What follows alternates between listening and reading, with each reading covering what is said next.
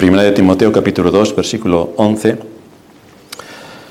La mujer aprenda en silencio con toda sujeción, porque no permito a la mujer enseñar ni ejercer dominio sobre el hombre, sino estar en silencio, porque Adán fue formado primero, después Eva, y Adán no fue engañado, sino que la mujer, siendo engañada, incurrió en transgresión. Por la corriente social que nos invade, la Iglesia es la gran marginada respecto a la posición que debería ocupar en la vida de los creyentes, en la formación de sus conciencias, en asentar fuertes convicciones, en defenderlas con firmeza, independientemente de la época en la que nos haya tocado vivir o en la cultura en medio de la cual estamos, y en la responsabilidad que a la Iglesia le ha sido bíblicamente dada para su papel en este mundo. Ahora, como todos podemos ver, ocupa un papel irrelevante. Sin embargo, en lo poco que le queda, en vez de que sea la Iglesia quien enseñe y quien establezca las doctrinas, son numerosas las organizaciones que vienen a enseñar a la Iglesia. Nos presentan programas educativos para matrimonios, programas educativos para niños o jóvenes, todo desde diversos movimientos supuestamente cristianos ante los que la Iglesia calla y les cede el papel. Mediante las nuevas tecnologías se levantan liderazgos que son quienes marcan el ritmo de lo que la Iglesia debe creer y debe hacer. Y así encontramos a los youtubers cristianos aumentan y aumentan en número y tienen miles de seguidores. Mientras que las iglesias, para no perder este ritmo frenético, se dedican al entretenimiento a fin de que sus asistentes no se les vayan. Y con esto no se están dando cuenta de la artimaña de Satanás que les cambia la calidad de sus miembros por la cantidad. Y se permite que la corriente de moda y los movimientos en las redes, que son los que levantan líderes, son a los que la Iglesia reconoce como grandes aportaciones que se hace para el Evangelio. Que uno de esos líderes virtuales, ya sea hombre o mujer, se ha invitado a predicar en tal iglesia es uno de los honores más grandes jamás concebidos en mente alguna a lo largo de toda la historia. Que venga un youtuber famoso. ¡Guau! La iglesia se llena para ver al youtuber. Pero si predica su pastor, la mitad se ausentan y desde luego no se invita a nadie. Porque parece que la palabra de Dios depende de quién la predique para que sea útil o inútil. Esto es interesante. No importa entonces lo que diga la palabra, importa la fama del famoso, porque es quien llena las iglesias. ¿Qué hay detrás de todos estos movimientos y personas? ¿Con qué respaldo bíblico cuentan para ponerse como maestros delante de la iglesia y enseñar? Enseñar a los miembros de la iglesia.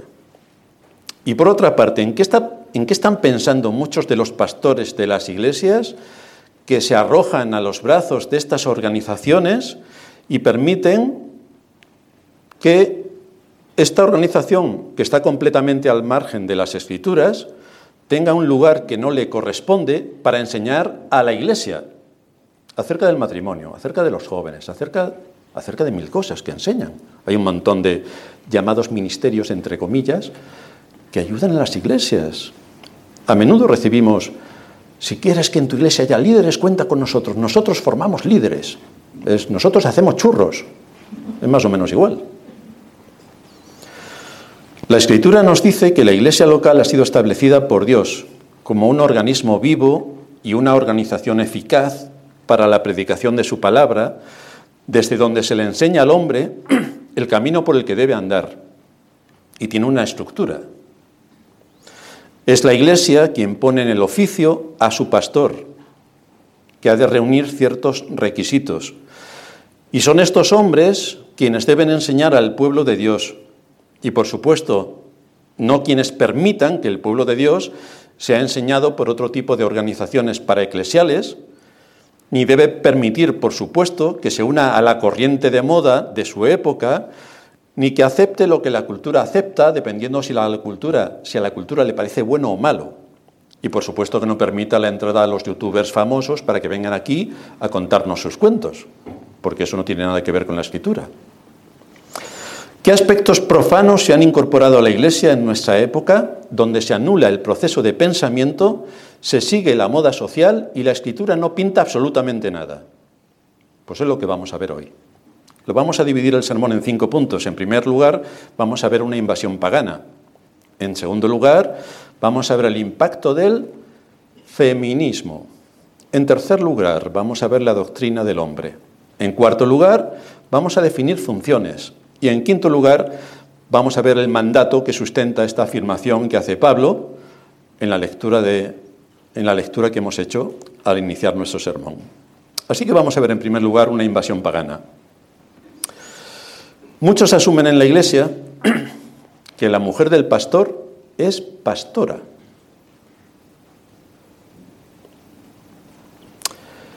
Es como decir que yo, si hubiera estudiado ingeniería de minas, canales y puertos, que he estado siete años estudiando para sacarme la titulación, resulta que me caso y mi mujer es ingeniera. Es fantástico. O sea que mi mujer, que no ha estudiado nada, solamente por casarse conmigo, ya es ingeniera. Pero esto es lo que pasa en las iglesias. Llega el pastor, que lo nombra a la iglesia, y claro, como normalmente está casado, pues su mujer es la pastora. Pero esto de dónde sale? ¿Cuál es el fundamento? ¿Qué principio rige? Esto es lo que habitualmente ocurre en las mal llamadas iglesias y de lo que muchos creyentes no se dan ni cuenta, porque claro, como es la mujer del pastor, será la pastora.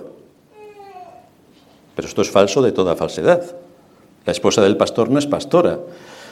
Y esto es así en primer lugar porque la escritura no lo admite, no lo admite. ¿De dónde viene esta perversión de la verdad? De que en nuestra sociedad y para no excluir a las mujeres de puestos de responsabilidad, si dijéramos que la mujer del pastor no es pastora o que la mujer puede acceder, por supuesto, al ministerio pastoral, seríamos tildados de machistas y sería algo discriminatorio. La ley que se aprobó acerca de la paridad conlleva el propósito de que tiene que haber igual número de mujeres y de hombres en los órganos de las altas direcciones de las empresas y de las instituciones. Tiene que haber paridad. No importa la capacidad ni el conocimiento de unos u otros. Importa la paridad. Ahora bien, si tiene que haber paridad, por imposición legal, que es lo que están continuamente imponiendo, me pregunto la razón por la que se aprueban otras leyes en las que se pueden casar dos homosexuales. Porque si tiene que haber paridad, ¿por qué no se casa un hombre y una mujer? Y así hay paridad. O, la paridad depende de lo que al gobierno se le antoje. Ahora me interesa paridad en esto y no me interesa paridad en lo otro. La mente corrompida del ser humano tiende continuamente a pervertir y retorcer todo lo que Dios ha establecido en su ley. Y esto con el propósito de crear una nueva ley, de acuerdo a sus intereses o a su criterio. Y precisamente la escritura toca de lleno el papel y la función de la mujer, dándole un honor que no tenía ni tiene en el resto de culturas y que solamente le aporta el cristianismo. La escritura ensalza a la mujer, insta al hombre a que la trate como un vaso frágil y con respeto, y que ella pueda desarrollarse cumpliendo con las responsabilidades que le fueron asignadas en la creación. La historia nos demuestra aún en nuestros días de qué manera las mujeres han sido discriminadas de la posición que le corresponde en muchas áreas. Sin embargo, en nuestro celo por corregir ese abuso contra la mujer, no podemos irnos al otro extremo olvidando que fue Dios quien creó al hombre y a la mujer iguales, pero con funciones distintas. Pequeño matiz. iguales pero con funciones distintas. Sin embargo, en nuestra avanzadísima sociedad, la mujer tiene que someterse a la tiranía progre y negar su feminidad. Se tiene que vestir como el hombre y tiene que hacer cualquier cosa que hace el hombre.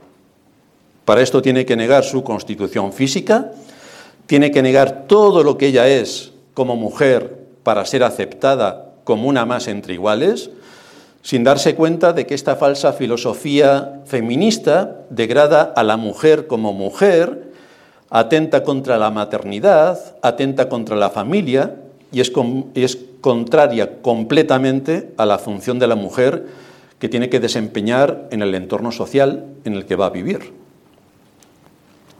En un artículo titulado ¿Qué hace una mujer tan inteligente como tú metida en casa?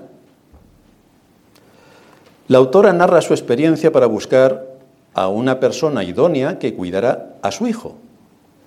Y mientras que estaba buscando a esa persona idónea que cuidara a su hijo, se quedó embarazada y tenía ya dos hijos. En la búsqueda de su niñera ideal, descubrió algunas cosas interesantes. Ella dice, algunas niñeras estaban tan preparadas que su salario representaba casi todo lo que yo ganaba. Por lo tanto, era cambiar una cosa por la otra, así que no las voy a contratar. Otras no estaban capacitadas para una labor tan delicada. Encontró a las que cuidaban niños en sus casas, pero allí también descubrió que la mayoría hacía este trabajo porque tenían que cuidar a sus propios hijos y nunca cuidarían los ajenos con el mismo esmero que cuidaban a los suyos. Otras aceptaban más niños de los que podían cuidar, movidas por sus necesidades económicas. Y concluye diciendo esta mujer, con el tiempo aprendí una lección muy importante. Yo había deseado los servicios de una persona cariñosa, que tuviera sentido del humor y una actitud despierta.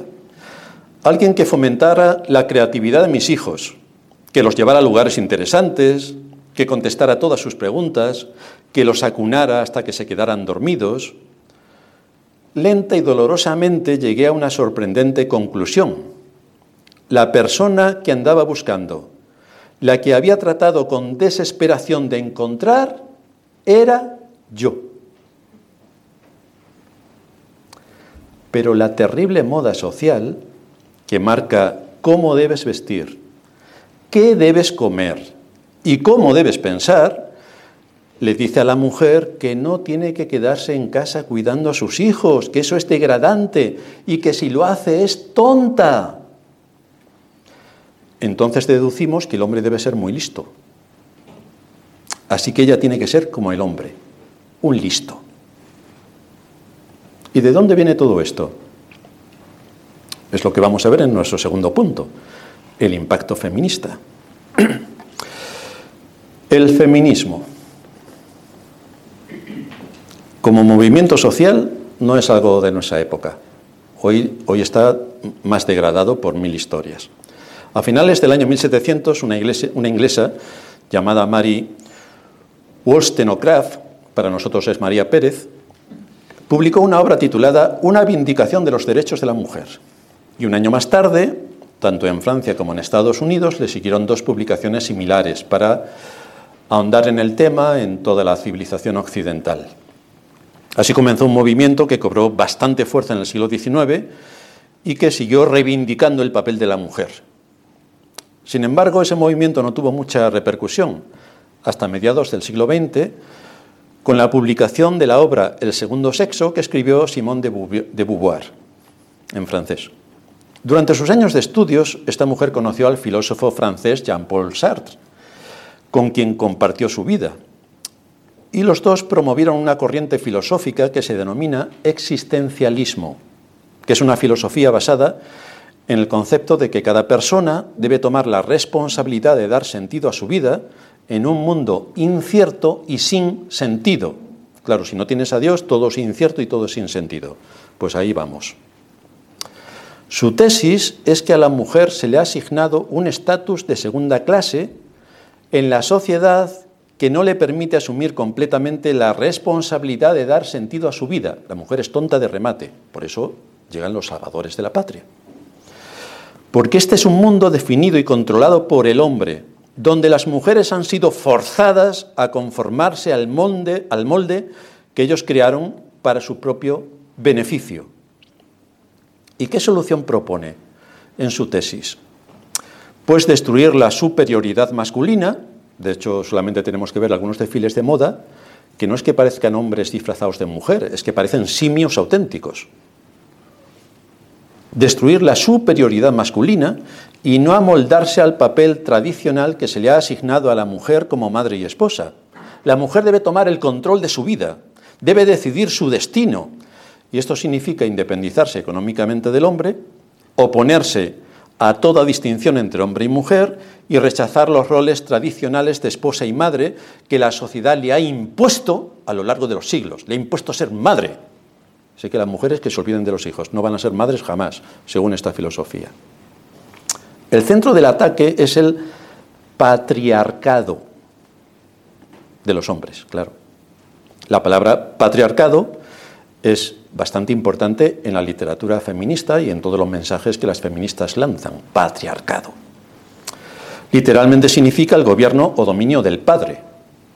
Entonces los hijos, que hemos sido hijos, claro, y hemos estado bajo el dominio del padre, también podemos quejarnos del patriarcado, a pesar de ser hombres, porque también hemos sufrido el patriarcado. Pero ellas no. Para las feministas, este término se usa para describir el dominio que el hombre ejerce en contra de la dignidad de la mujer, porque parece que todo el día la están azotando y degüellan a la primera que habla. En el mismo tiempo en que Simone de Beauvoir escribía este manifiesto feminista a finales de los 40, una mujer llamada Catherine Bliss estaba haciendo un estudio para el Concilio Mundial de Iglesias.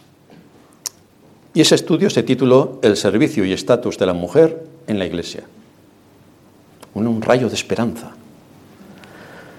¿Creéis que en ese informe se plantó cara al feminismo desde el punto de vista bíblico? ¿Creéis que se establecieron las bases escriturales sólidas para defender la fe del ataque feminista? ¿Creéis que se identificó el papel que Dios le asignó en la creación a la mujer y que se evidenciaron también las doctrinas que tajantemente hablan de este asunto, a fin de que las conciencias se asentaran en la verdad y se combatiera esta corriente pagana, aportando luz al conocimiento y combatiendo desde las escrituras esta farsa. ¿Creéis que se hizo esto? No, no, no. Ya lo dice el refrán. Si no puedes con tu enemigo, únete a él. Así que encontramos a las feministas evangélicas, que en vez de defender la palabra, se unieron a Satanás.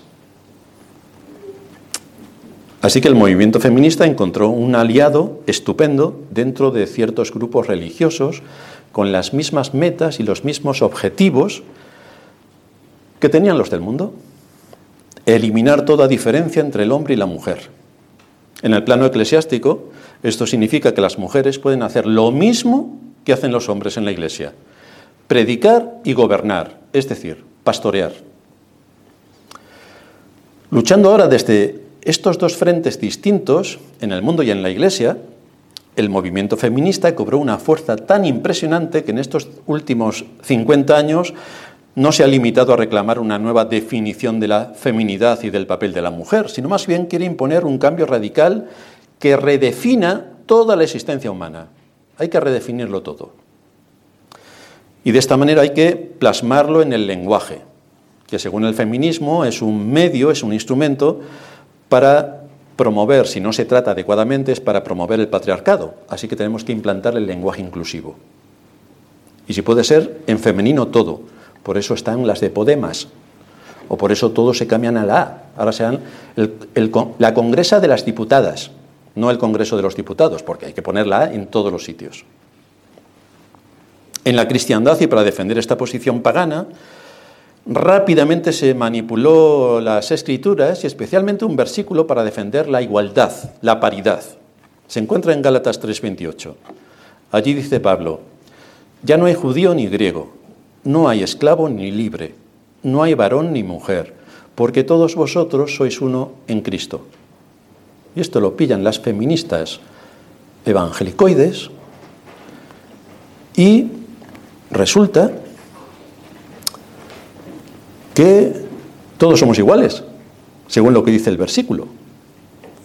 Toman este versículo para defender la igualdad de funciones, lo cual es una evidencia más de la ignorancia superlativa en la que está sumida la cristiandad y los resultados nefastos que produce donde Dios es deshonrado y el Evangelio es triturado, porque esto no es lo que está enseñando el versículo.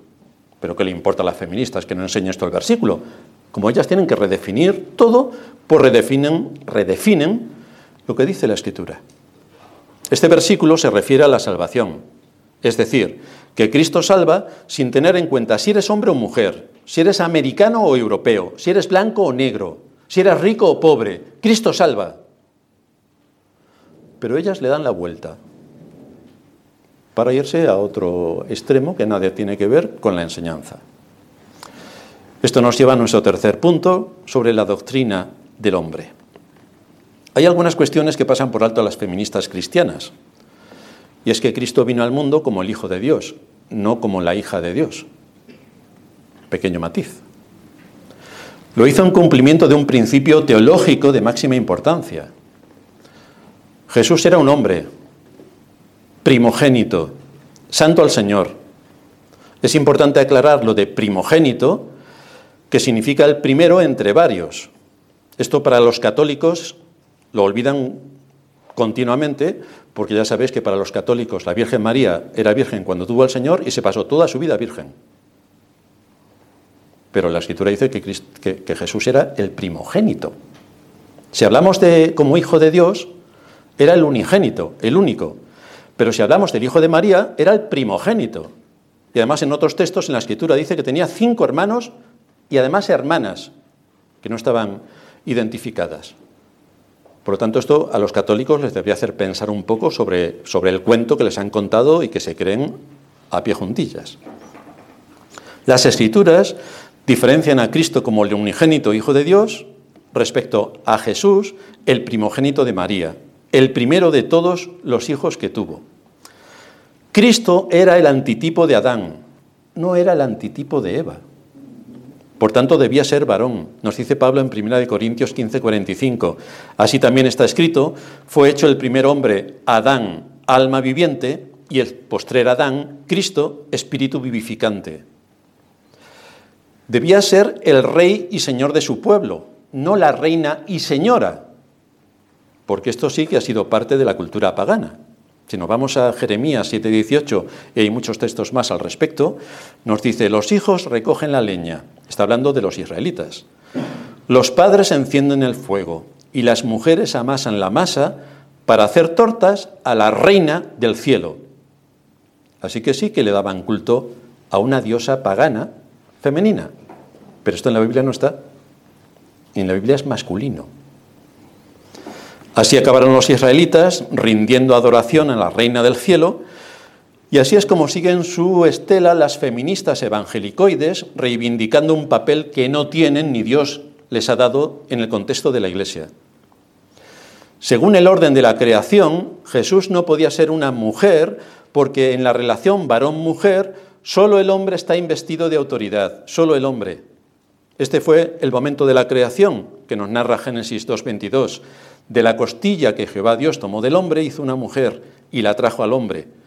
Dijo entonces Adán, esto es ahora hueso de mis huesos y carne de mi carne, esta será llamada varona porque del varón fue tomada. Estamos en igualdad. Pero la enseñanza con autoridad del apóstol Pablo, que es a la que nosotros nos remitimos, como el que enseña la Iglesia, nos dice en 1 Corintios 11.3, pero quiero que sepáis que Cristo es la cabeza de todo varón, y el varón es la cabeza de la mujer, y Dios la cabeza de Cristo. La mujer no es cabeza de nada. Esto según lo que enseña Pablo y las escrituras en general. Ahora, si no somos cristianos, por supuesto, podemos pensar lo que queramos. Pero según la escritura, esto es exactamente así como he dicho.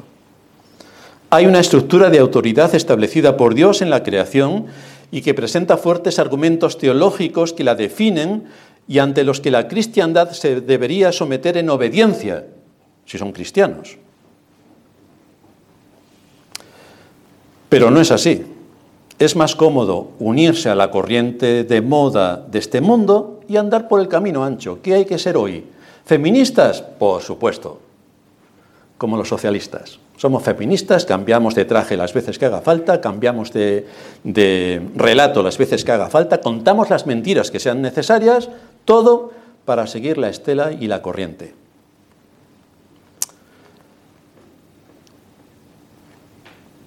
Esto nos lleva a nuestro cuarto punto, definiendo funciones. Impedir a la mujer el liderazgo en la Iglesia sería injusto y discriminatorio si fuera mi antojo. Por mi antojo, una mujer no puede acceder al púlpito porque a mí se me antoje. Pero si esta limitación ha sido establecida por Dios, entonces no es discriminación, es lo que Dios ha definido para el bien de la familia, para el bien de la iglesia, para el bien de la sociedad y para el bien de la nación. Si somos cristianos, si somos cristianos, esto debería ser suficiente. Podemos ser también como los israelitas y sumarnos a la moda de cada época y acabar como acabaron los israelitas, que no queda ni uno. Durante el ministerio terrenal, el Señor designó personalmente doce hombres, a quienes llamó a apóstoles. Y la elección de hombres era una confirmación del orden que ya estaba establecido en la creación, ya estaba establecido. Antes de que estos hombres fueran elegidos, el Señor se pasó toda la noche anterior orando delante de su Padre, lo cual nos indica que la elección de estos hombres estuvo en perfecta armonía con la voluntad de Dios, y a pesar de esta enseñanza, las feministas evangélicas dicen que la cultura de la época no era propicia para designar a mujeres para el apostolado, y entonces el Señor no quiso crear una tensión por esta razón. Según las feministas, en el tiempo del Antiguo Testamento, Dios tuvo que adaptar su palabra a la cultura patriarcal para que fuera aceptada. Es decir, Dios llama a Abraham para hacer de él una gran nación. Y cuando le da todo lo que tiene que ver con la legislación, las leyes, las normas, todos los rituales, que es una nación completamente diferente a, las otras, no tenía absolutamente nada que ver con el resto de naciones, no toca ese punto por si los ofende a las otras naciones. Y entonces sí que el ámbito patriarcal que en aquel tiempo estaba definido.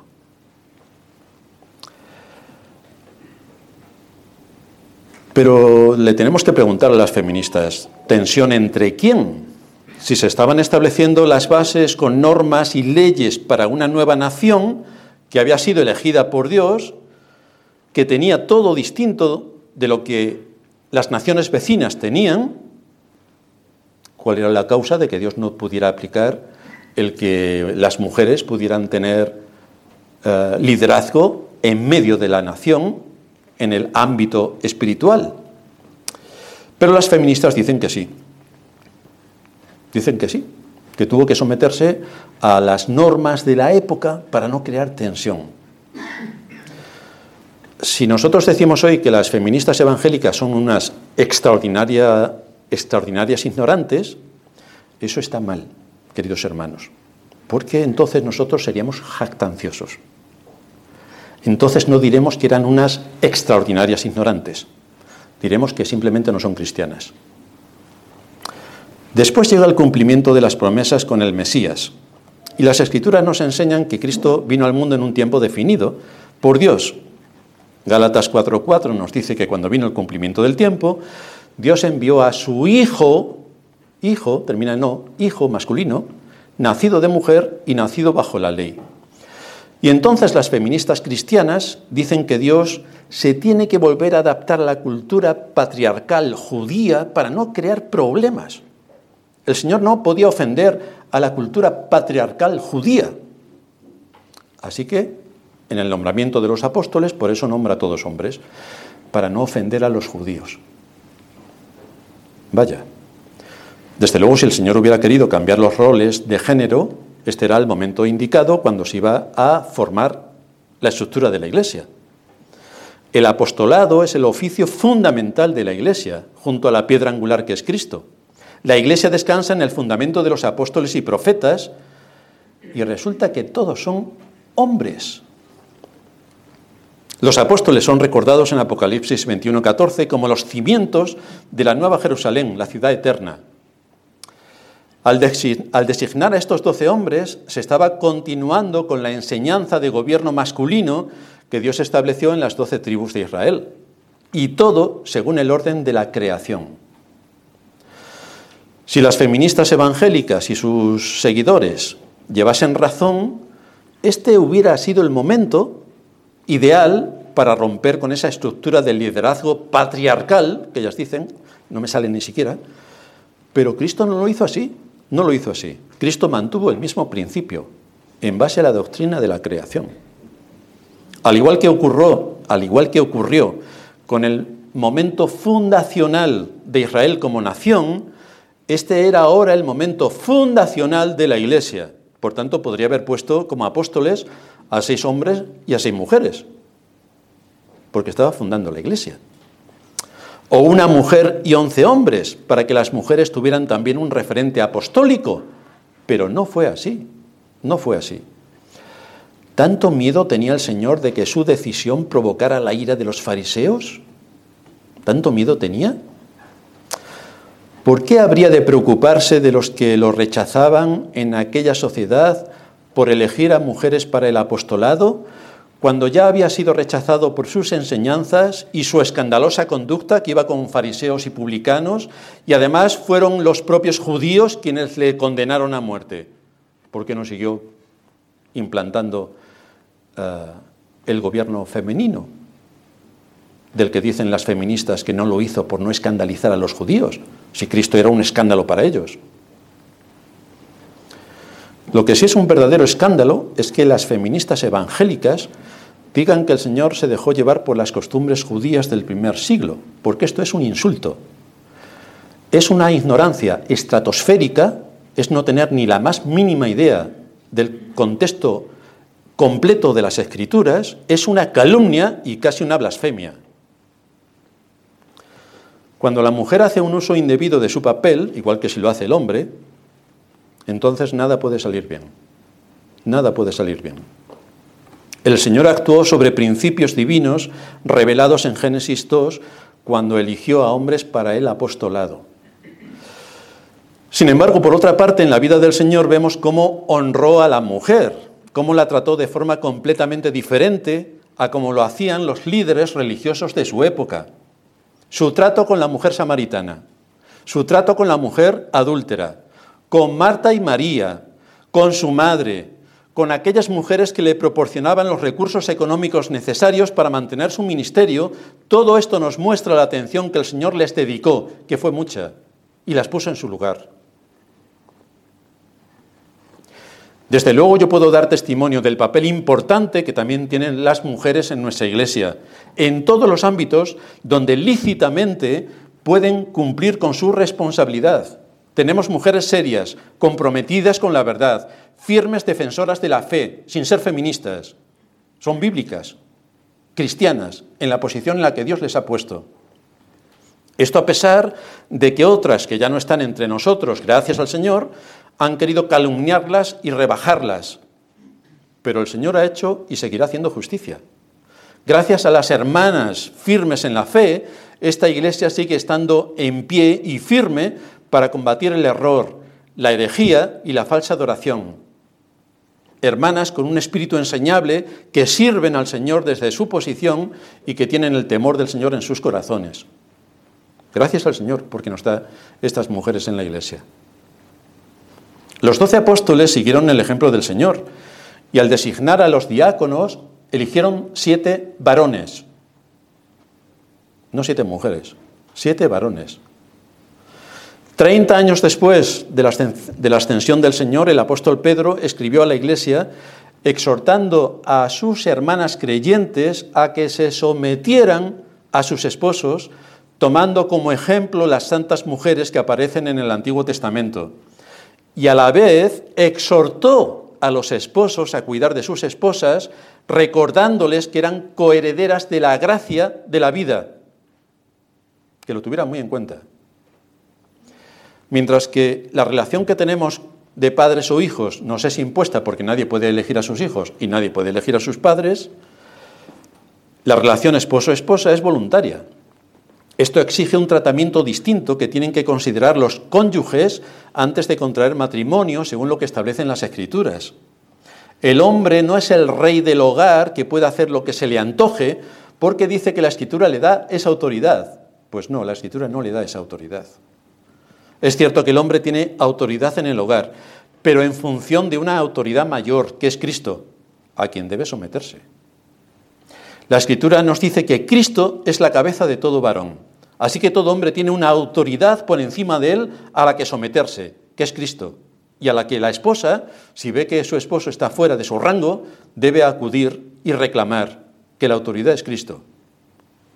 Dios no exime al hombre de estar bajo su autoridad.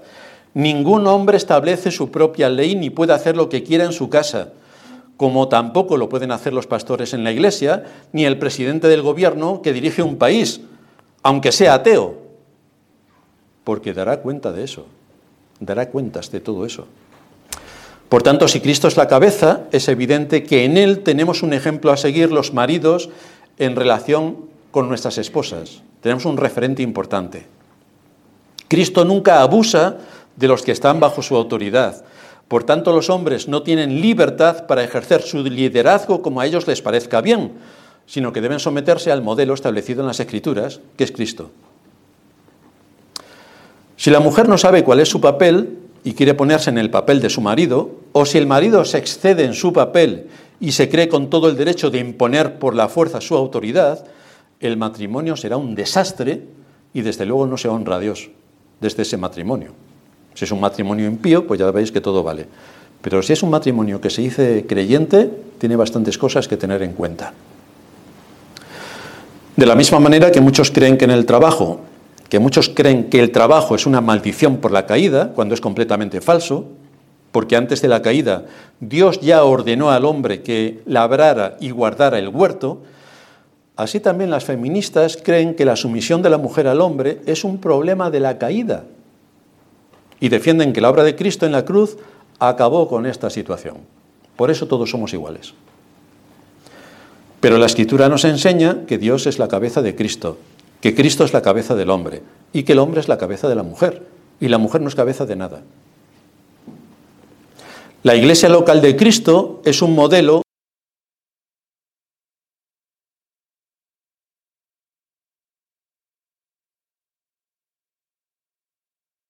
es inferior al hombre porque esté bajo su autoridad. De la misma manera que Cristo no es inferior a Dios Padre porque se someta a Él.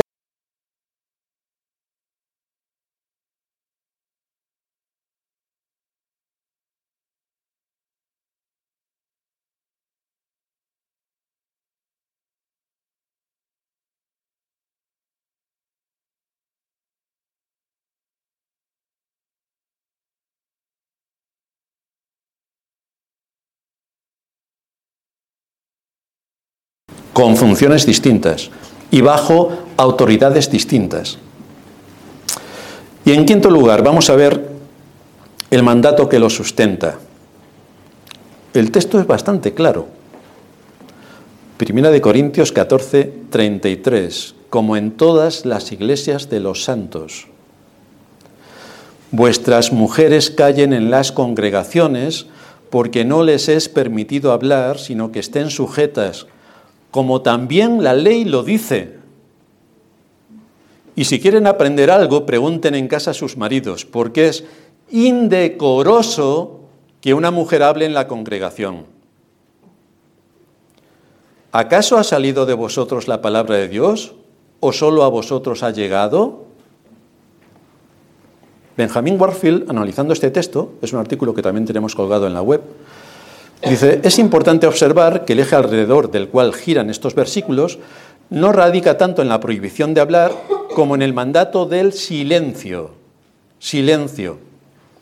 La prohibición de hablar se introduce para explicar el significado de forma más completa. Lo que Pablo dice es, las mujeres callen en las congregaciones, en el culto reunido, público, oficial, en el día del Señor, cuando se expone la palabra, la mujer no puede hablar. Puede hablar en otros ámbitos. Tenemos la escuela dominical ahora, donde hay una mujer enseñando. Podemos salir a evangelizar y las mujeres pueden evangelizar sin ningún problema. La iglesia reunida en el culto público oficial en el día del Señor, la mujer no puede hablar. Eso es lo que dice Pablo. Esto seguramente es suficiente, dice Warfield, directo y específico para que cada uno entienda el mandato. Pero por si acaso quedan dudas, añade la explicación. No les es permitido hablar. Dice Pablo, quien, quien enseña a las iglesias gentiles, nosotros. A la mujer no le es permitido hablar. No le es permitido es una apelación a una ley general que es válida aparte del mandato personal de Pablo y se conecta con las palabras que él introduce en el versículo 33. Como en todas las iglesias de los santos, que todas las iglesias tienen esta norma, tienen este mandato, no es permitido hablar. Así que Pablo está exigiendo a las mujeres de Corinto que se conformen a la ley general que rige en las iglesias, porque parece ser que en Corinto, por la invasión cultural greco-romana, se permitían algunas libertades en el culto público, como hoy, donde las mujeres pueden salir, bailar, cantar, hablar, predicar. Y entonces Pablo pone las cosas en su sitio. Esto no es lícito, es indecoroso.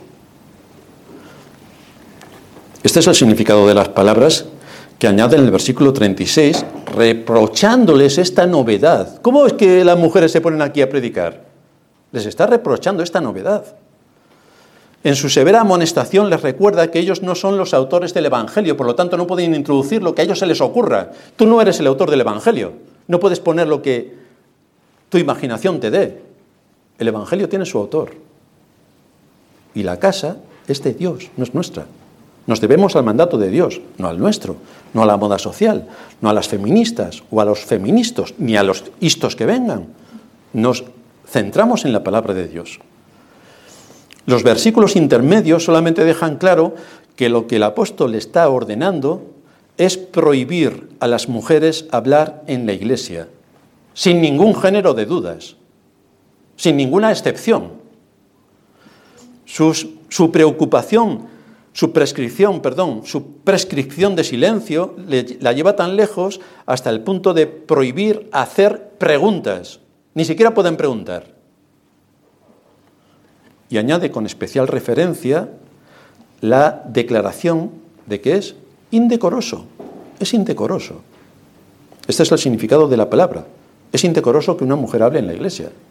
Como sabéis, en nuestras iglesias ni siquiera los hombres hablan. Se centra todo en quien dirige el culto y la predicación de la palabra, pero no se da espacio para que nadie pueda aportar absolutamente nada, ni hombres ni mujeres.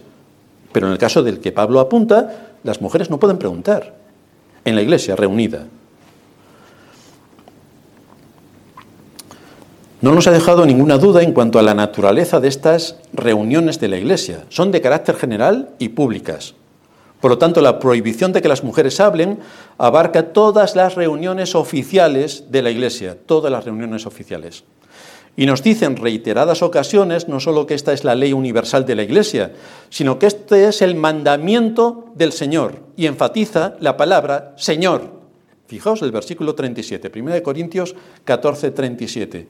Y si alguno se cree profeta o espiritual, reconozca que lo que os escribo son mandamientos del Señor.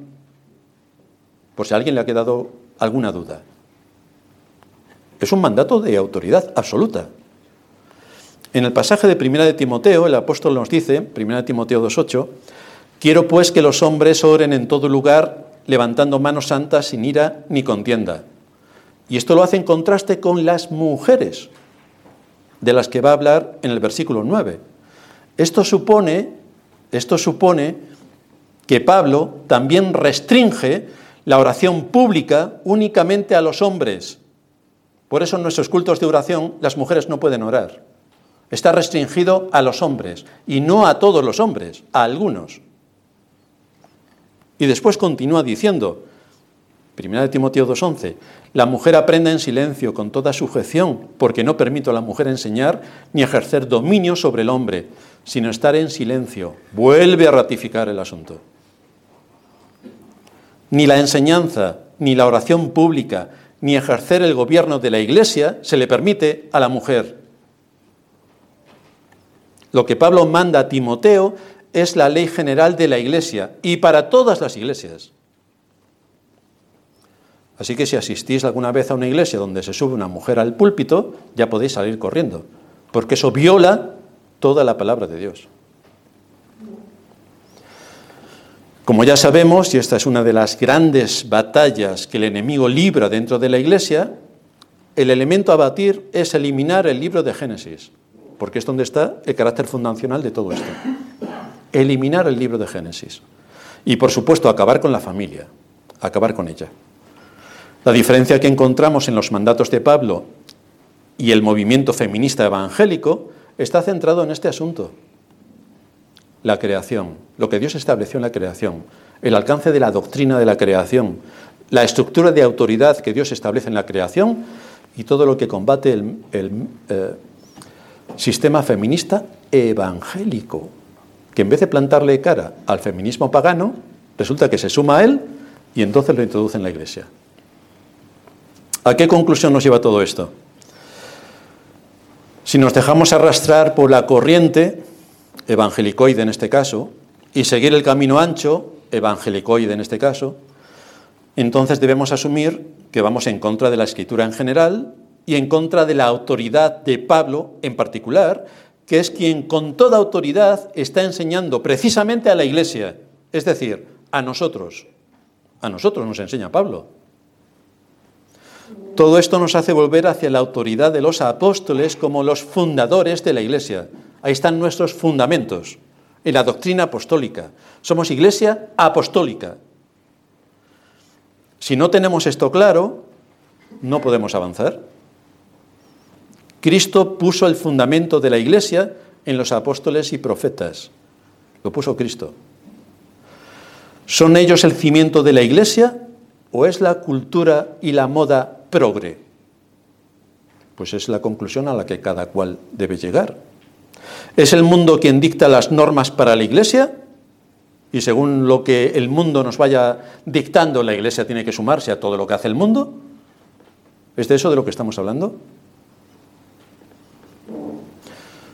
Es el mundo quien nos tiene que decir cómo debemos pensar y cuál es el papel que cada uno de nosotros debe ejercer.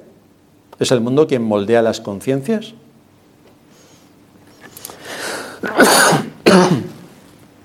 Perdón. Sigue diciendo Warfield, nos puede gustar lo que Pablo dice o no. Podemos estar dispuestos a hacer lo que manda la Iglesia o no. Pero no hay lugar para la duda en cuanto a lo que Pablo nos está enseñando. Y él diría a la generación que nos ha tocado vivir, exactamente lo mismo que le dijo a los corintios.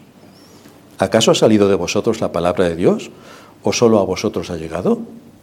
¿Podéis vosotros manipularla según vuestra conveniencia? Nuestra posición como cristianos es hacer lo que nos parezca oportuno según los vaivenes de la moda social en la que nos ha tocado vivir, o es más bien estar atentos a la palabra de Dios y someternos en obediencia a lo que ella nos está marcando para cumplir con nuestro papel de ser luz en este mundo y como iglesia de ser columna y baluarte de la verdad, no del cuento? ¿Es la Biblia la que tiene toda la autoridad para nosotros? ¿O es que quien es el autor de la Biblia no conocía muy bien al género humano y por esa razón el hombre tiene que añadirle, reinterpretar y redefinir lo que Dios ha dejado establecido en su palabra con absoluta precisión. Aquí tenemos que concluir con las palabras del apóstol Pablo. Sea Dios veraz y todo hombre mentiroso. Si somos verdaderos creyentes, tenemos que someter en obediencia nuestra conciencia a lo que Dios nos muestra en su palabra. Y lo tenemos que hacer bajo principios de obediencia cuando se abren las escrituras y se exponen doctrinas como esta, debemos saber a quién debemos obedecer. O seguimos tranquilamente a la moda del mundo que nos ha tocado vivir, que es fantástica y que nos lleva por el camino ancho a la perdición, o plantamos cara y presentamos batalla a todo lo que en el entorno cultural y tristemente dentro de las mal llamadas iglesias se quiere adoptar como algo normal, que una pastora venga aquí y que nos hable. Posiblemente tenga muchos más dones y capacidades que el pastor que hoy tenéis. El asunto es que Dios no se lo permite. Como a los hombres no les es permitido tener hijos. Es un problema que tiene que ver con, con algo físico, por lo tanto, tenemos que ser conscientes de que a pesar de que esto está muy de moda y que todo el mundo es feminista y muchas más cosas, en el contexto de la Iglesia hay cosas que no están permitidas por imperativo legal de la propia Escritura y es a ella que nos debemos someter para honrar a Dios aquí donde Él nos ha traído, honrar su nombre y alabarle de acuerdo a toda la enseñanza que en las Escrituras aparecen. Vamos a terminar en oración. Padre nuestro que estás en los cielos, gracias te damos por darnos en tu palabra todos estos matices, afirmaciones y doctrinas que vienen a confirmar lo que tú has dejado por escrito desde los inicios de los tiempos, para que nosotros hoy, tomando como referencia lo que ya está establecido en Génesis y se habla de todo esto a lo largo de todas las escrituras, tengamos una conciencia exacta de qué es lo que tú demandas para tu pueblo y cómo has estructurado las familias, la sociedad y la Iglesia. Así que te suplicamos que nos ayudes a tener los argumentos lícitos para defender la fe y combatir todo lo que desde posiciones de dentro de la mal llamada Iglesia quieren acabar con lo que tú has definido y designado para el cumplimiento de tus propósitos eternos desde la Iglesia. Ayúdanos en todo esto a tener una comprensión cabal de tu palabra. En Cristo Jesús te lo pedimos. Amén.